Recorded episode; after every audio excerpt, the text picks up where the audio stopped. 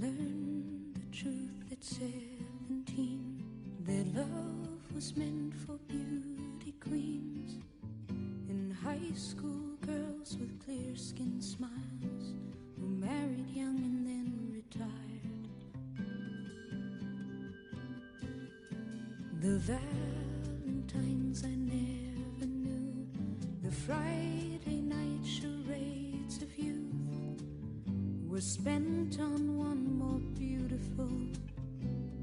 我们.这个栏目，或者是以后我们节目中会聊到很多的呃作品，包括聊到很多的书籍、音乐或者是影视作品也好。然后我们今天聊的是一部比较小众的英剧，叫《End of Fucking World》。我我觉得我们可以在聊之前，呃，做一个简要的故事梗概，为没看过的观众奠定一个故事背景，呃至少嗯这样他们能知道我们在聊什么。当然，剧透是不可避免，谁让你没看过的，对吧？OK，OK，呃，就是这么就是这么任性。OK，然后呢，故事其实就是围绕两个性格截然不同的主人公展开，一个是坚信自己拥有反社会人格的十七岁少年 James，另一嗯个是他女朋友，是他的叛逆女友 Alisa。James 和 Alisa 踏上了寻找 Alisa 亲生父亲的公路之行，但是 Alisa 不知道的是，James 计划在公路之行的过程中谋杀谋杀他对然后，那嗯我先问一下，我小吴悠悠，你是怎么了解到这部剧的？对，因为我是个就是影迷我怎么可能不了解这部剧有没有个由头？由头其实没有由头，嗯，因为呃这部剧在影迷圈子就是影响力也不低，但是我们常常聊到这部剧的时候，会标榜它是小众的。我会标榜它为小清，新你，觉得影响力是怎么评判的？影响力就哦，是小清新，OK，这个 tips 可以。但是你觉得影响力是应该是怎么样一个有没有个说法，或者是怎么样塑造出来的？影响力。这部剧它呃得天独厚，呃，嗯嗯虽然它的题材不是我们常见的类型片的这种这种题材，不是呃没有动作，没有过多的 drama，而是一个非常对对对私人的关于两个青少年自我探索、自我成长的这么一个题材，看上去没有多少可以没有多少爆炸的卖点。但是它是在 Netflix 对但是网飞这个平台上面呃率先发布的。这个平台有一百六六十多、一百九十多个国家和地区都都有上呃，像其实我对 Netflix，对我对 Netflix 我不太呃，虽然说我经常看，但是我没有那么了解。你觉得如果给他排个热度榜，你觉得他能进 top 几？就是那段时间刚出的时候，那段时间可以进它到底产生了多大的影响他是 Top One，那个那段时间？top one，哇，对，那段那段时间还是我太小众了。你没有赶上时候啊，我都没两两年，我哎不对，三年前的剧了。我在问你之前，我都不知道这部剧，你能呃就是我在把那张微信图片发给你之前，我是不知道这部剧的。啊，因为它已经过时了，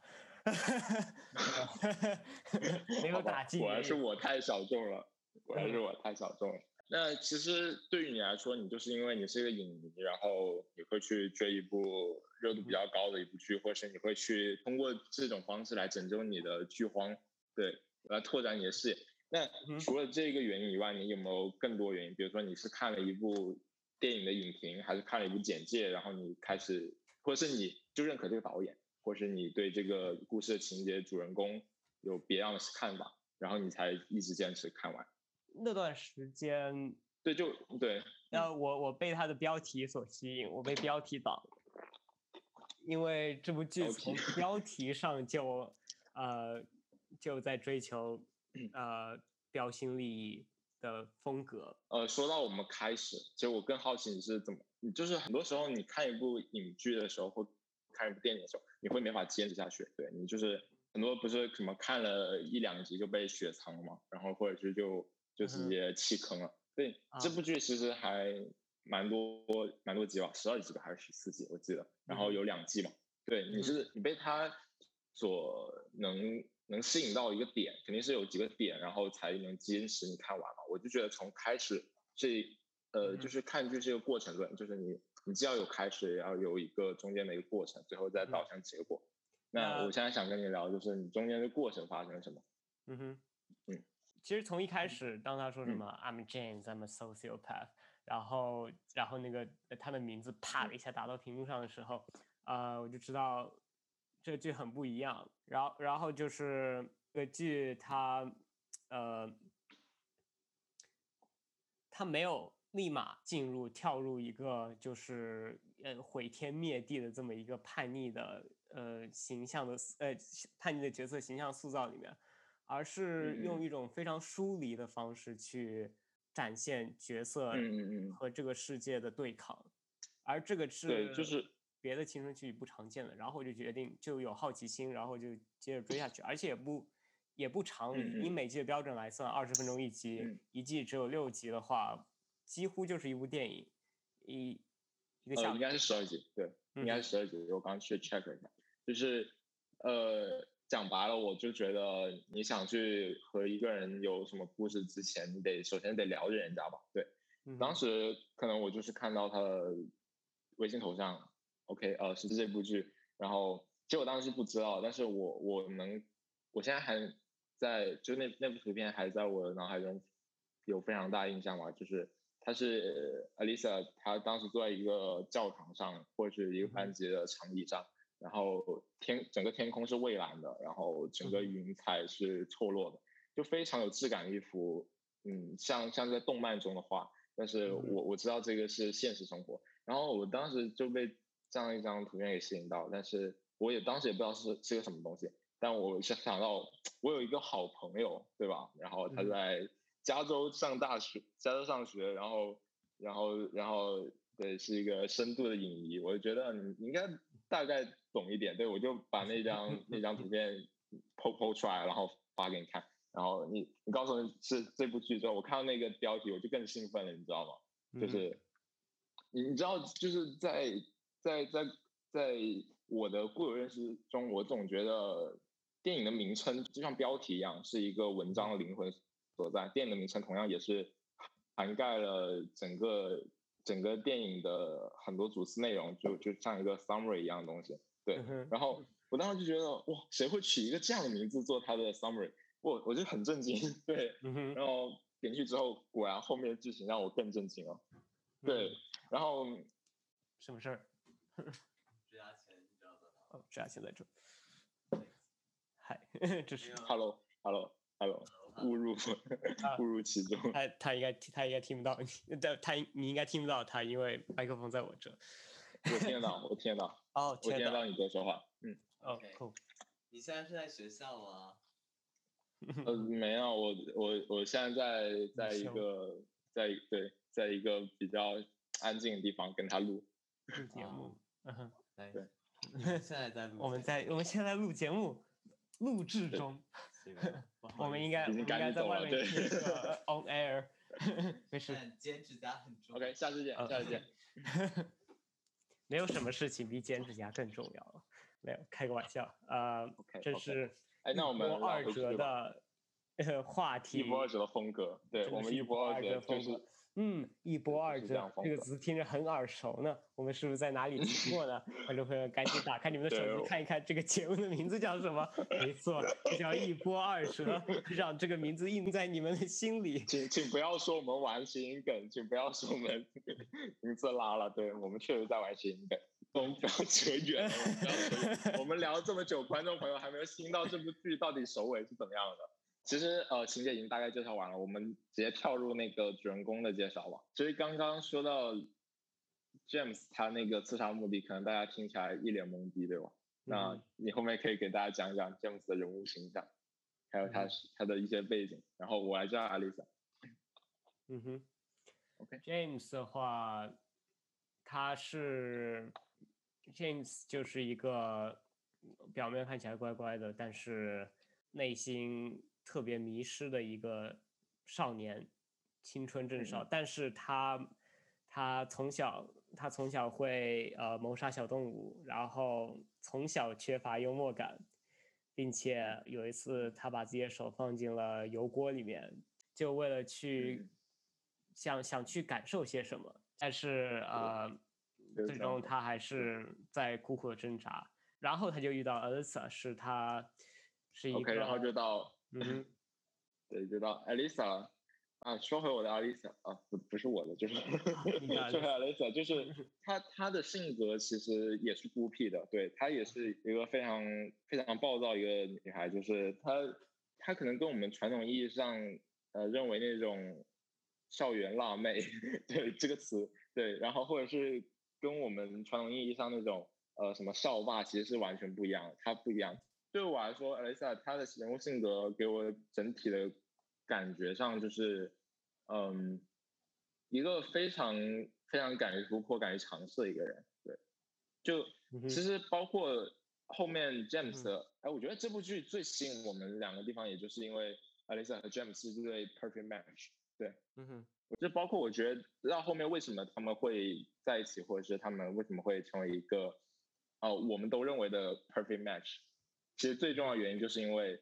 Alisa 她身上的性格弥补了 James 身上缺乏那个部分。就嗯，哎，可以跟你分享一个我的嗯爱情观吧，就是以前常有人讲，就是找另一半应该怎么找，去找一个跟你有截然不一样的人。嗯去找一个你性格中没有的那个人。对，其实我觉得那部剧就完全，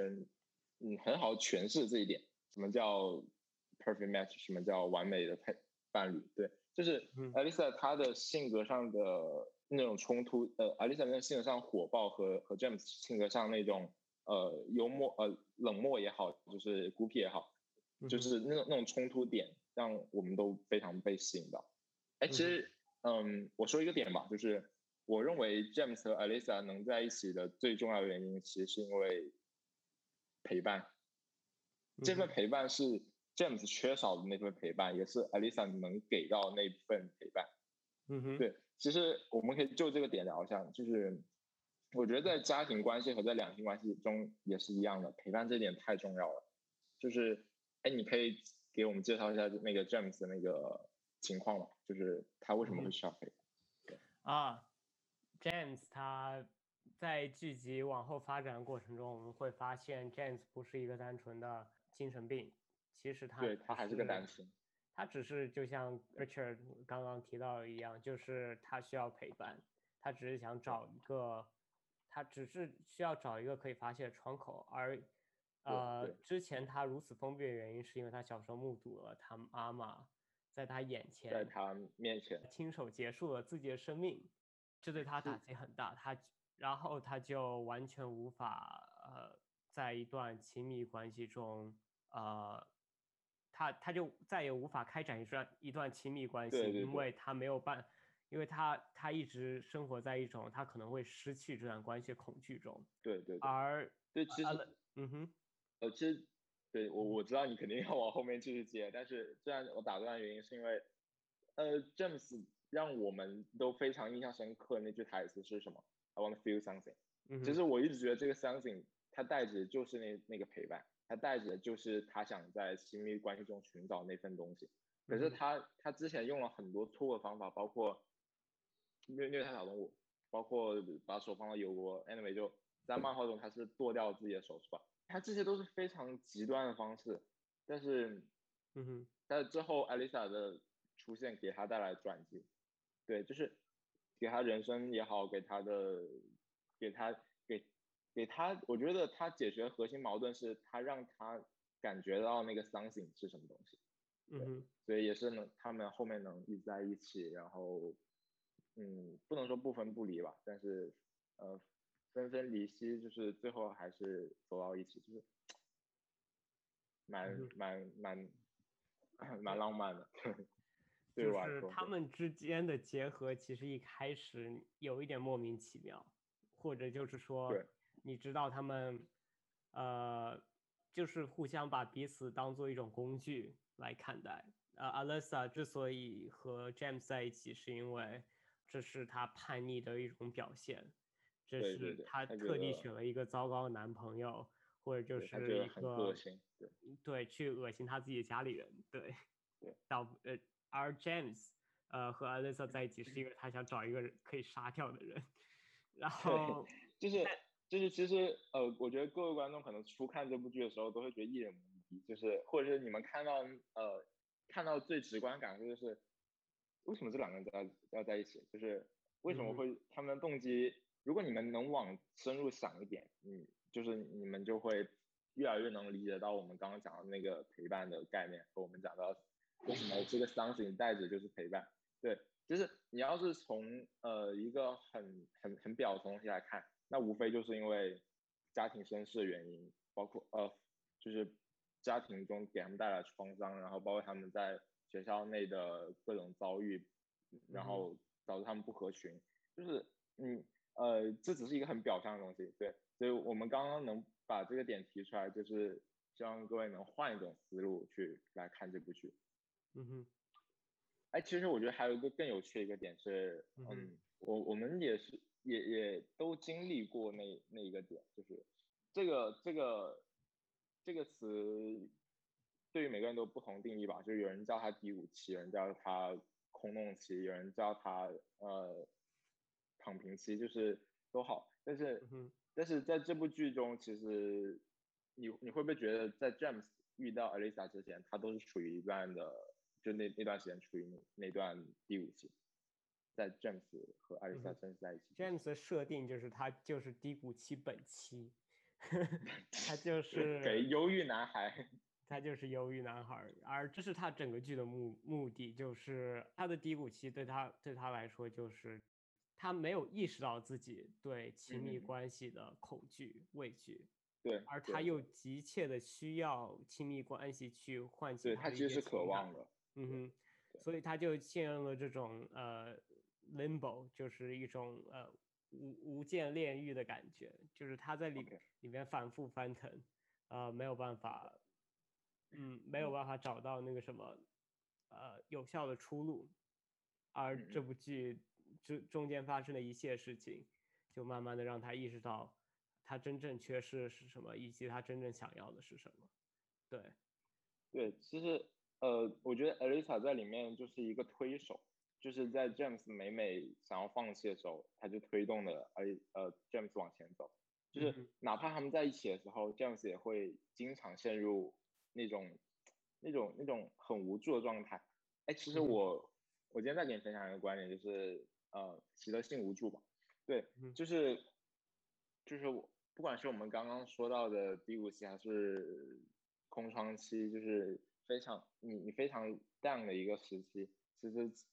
你要你要你要去分析你这个行为背后的动机，其实都来源于习得性无助，就是你。嗯但是我觉得 Alisa 就好像是打破那段你非常非常空洞、非常无助的那一层表表象之后的后面的一个推手，就他呃，包括你在后面看到 James 他在哪怕他跟 Alisa 在一起，他他想跟 Alisa 来一场那个旅行，但是他还是非常犹豫要不要去他父亲借车，但最后 Alisa 的在鼓 Alisa 的鼓舞之下，他给他的父亲来了一拳，对，然后把车偷走了，对，嗯 这就是在在这对剧中，Alisa 的对情节推动真的是，嗯，真的是非常重要的一个存在。对，你会在非常多地方能看到 Alisa 对 James 的推动。我觉得就跟我们现在人生经历一样，就你有时候，嗯，在在第五期的时候，你就经常会做一些习得性无助的事情。就比如说我嘛，嗯我就我心情差的时候，我就特别喜欢吃东西。嗯哼 对，就是对我我我，而且我我的生理反应又非常过激，就是我我我包括我皮肤，就是我只要一吃辣或吃重油的东西，马上就会起痘，就是第二天马上就会有。所以呃还好啊，还好他经常会提醒到我，但是真的在我陷入那段时间的时候，我还是会做出一些非常多习得性无助的一些行为，比如说疯狂去吃辣椒。嗯哼对，疯狂，对，就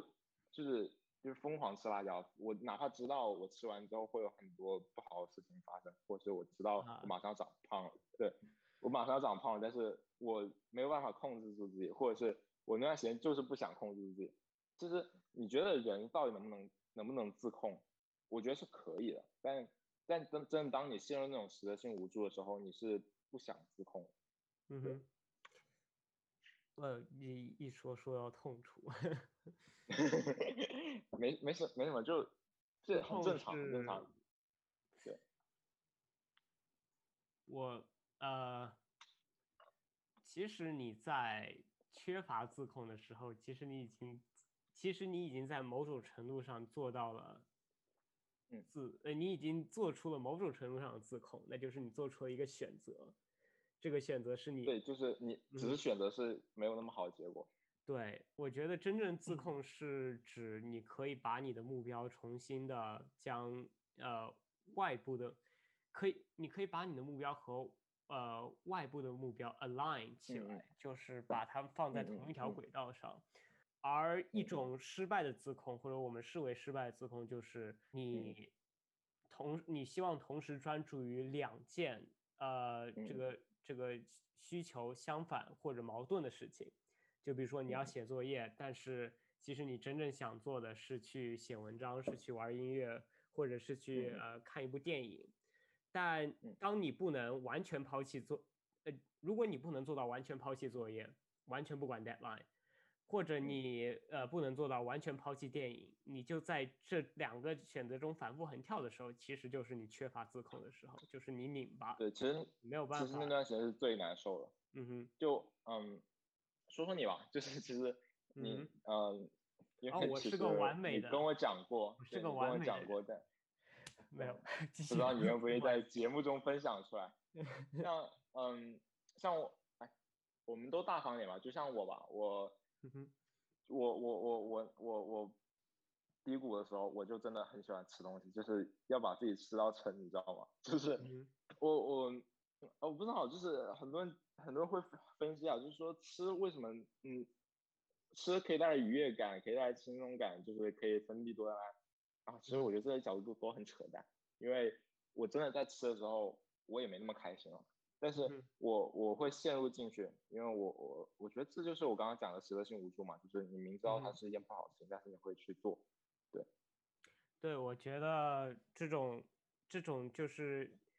这种虚假的满足感，就是你虽然在做着一件能带给你，就是理论上是应该带给你快乐的事情，但是你却呃以一种呃快乐不起来。对你却呃你却有带着一种被惩罚的心态去做，我觉得是因为生理上生理上而言，做这些事情能带给你满足感，能够刺激你的多巴胺，对，就是还嗯。是化学，但是但理但是这个时候就呃，我觉得就要把呃快感 pleasure 和那个真正的快乐 joy 分开来，因为有很多生理上的感过感觉都都可以给你带来快感，快感可以导致快乐，可以引嗯向快我呃可以把一个人引引入快乐的这么一个境遇，但嗯。是它不是快乐本身，快乐是呃快乐是一种心理上的状态，而这种心理上，当你生理上满足和心理上满足有错位的时候，呃，你就陷入了一种呃莫大的空虚中，而我觉得这对，就就像你刚刚说拧巴嗯的感觉。嗯对对但嗯，我觉得这种状态，不管是你生活在北美也好，我生活在上海也好，就是就是它是时常会发生的，因为你会发现，经常现实和你心中想的那个世界会有落差，而且是巨大落差。对，嗯但是我觉得要学会接接受吧。对，真的，嗯，就是最好方式就是学会接受。你要先接受自己的平凡，接受自己的呃让你不开心的地方，对。但是接受完之后，你要学会面对。就像呃，我不是跟你讲，我我我如我居然呃会经常会陷入这样的状态，那我后面想了一个方法是什么？我今我现在会把我的微信朋友圈上面的那个封面改成我每天的体重，对，嗯哼对，我觉得这是最直接的，因为我吃完东西我一定会长胖，我居然长胖呢，那我我我为了让自己呃不长胖，那我就把它记录下来，对我把它记录下来，然后每时每刻提醒我，而且放在一个比较公共的一个平台也好，就是能放在一个给大家都能看到平台上，我觉得对于我来说是一种督促。我我每天看到那个数字跳动的时候，我会想，如果我今天陷入这样的状态，我要不要继续选择吃？对我还是选择自己走出来。OK，那我现在就改变了，我现在先选择我会接受它，就是啊、什么失败竟是常态，对，这对这嗯这句话好像蛮蛮流行的，对，就是就是你要先学会接受它，接受你的失败，然后接受一些让你不开心的事情发生了，OK，接受完之后，你你要想想开始怎么嗯改变，对，就是像嗯像我嗯我会把我会把一些呃我我会让我自己陷入习得性无助的原因和结果想好，想好之后我会直面它，然后去解决它，对，这非常重要。嗯。OK，呃，其实我感觉，其实聊到这里，你你觉得今天，包括今天很多，嗯，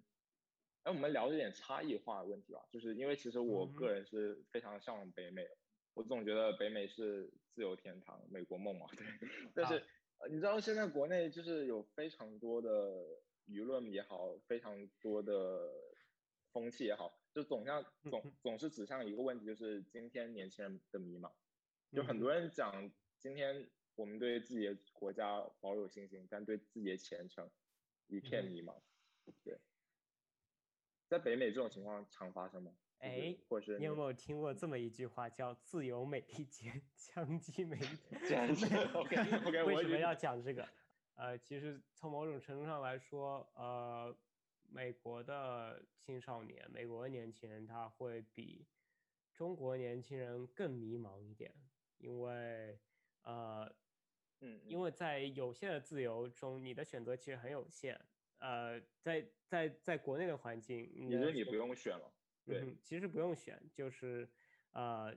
就是用排除法之后，你能得到一个最适合你的呃答案。但是在美国这里的话，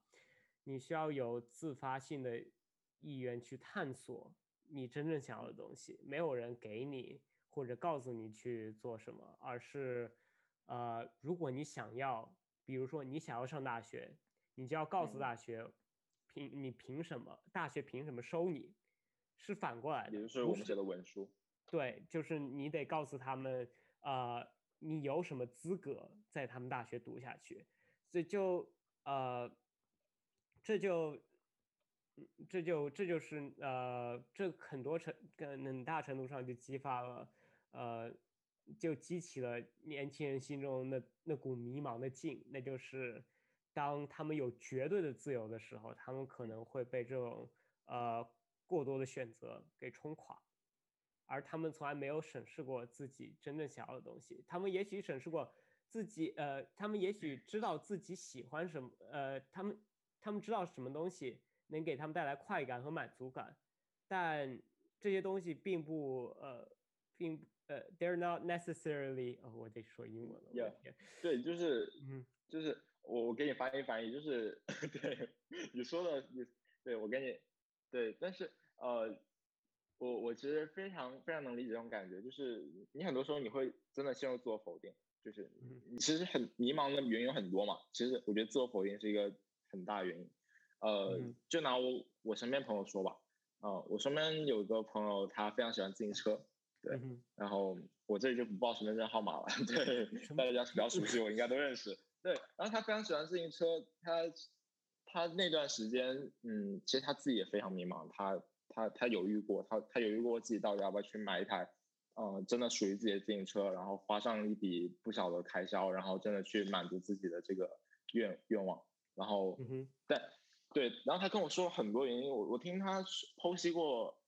无数个夜无无数个晚上，跟他剖析过买自行车的利弊，然后包括对于自己梦想要不要坚持，然后最后我就只告跟他说一句话：冲吧，对，冲吧嗯，B B，可以的，因为真的，嗯，上了高速对因为吗？没有。因为呃，对对梦想，对于对于未来，你是真的没有办法预测。然后我觉得坚持自己想喜欢的东西，去坚持去做就好。就像哎，你是不是也有迷茫过对于电影的热爱？对嗯对，我对我记得这个又你跟我可以讲一过。对这个，我们以后再单独开一期吧。但是我只嗯想告诉各位，就是对于自我的否定和对对于自己未来的焦虑是非常正常的。就不管嗯是在在国内或或者北美环境也好，就是在国内就可能是大家认为体制嘛，然后就像你刚刚讲的，排除法之后你做不出更多选择，对，所以你经常会陷入一种嗯非常焦虑的过程，对，但是还有还是那句话，一定要坚持。然后第二个就是要有梦想，要要有冒险家精神，你一定要多去做尝试，对，呃，你你做一件事情，你可以去考虑一下它的机会成本，对，如果你觉得做一件事情就是不影响你的 major，不影响你的生活的主线。对你，你大胆尝试就好，对你大胆放心去试一下就好，就是对，嗯，我我觉得常常讲，人家常常讲年轻资本在哪？我觉得年轻资本就在于尝试啊，嗯哼，就我觉得，包括我们做做做这一期，虽然说这一期录下来应该效果挺拉的，但是我我相信我们节目应该是嗯蒸蒸日上，OK，然后所以对，如果如果说能带给观众呃，能带给我们的听众朋友们什么呃，就是 take away 的话，那就是、嗯呃，回去揍你爸一拳，然后 找了他的车和你的女朋友一起去找他的亲生父亲吧。对，然后来一 场说走就走旅行，越越聊越偏了。我我觉得呃那个什么 我的这个，OK 一垮到底呀！OK，对，直接直接一泻千里，然后这一期就可以收了。对，各位坚持坚，持，加油啊！这就是我们的第一期节目，我是第一期节目，对我是小吴佑佑，还没有介绍过自己的名字，我是小吴佑佑，，OK，呃，我是一个他是 Richard，他不他不他你你他想不起自己的名字帮我讲了因为他想要 feel something，就这样。还不是个对，谁还不是个 James 呢？哦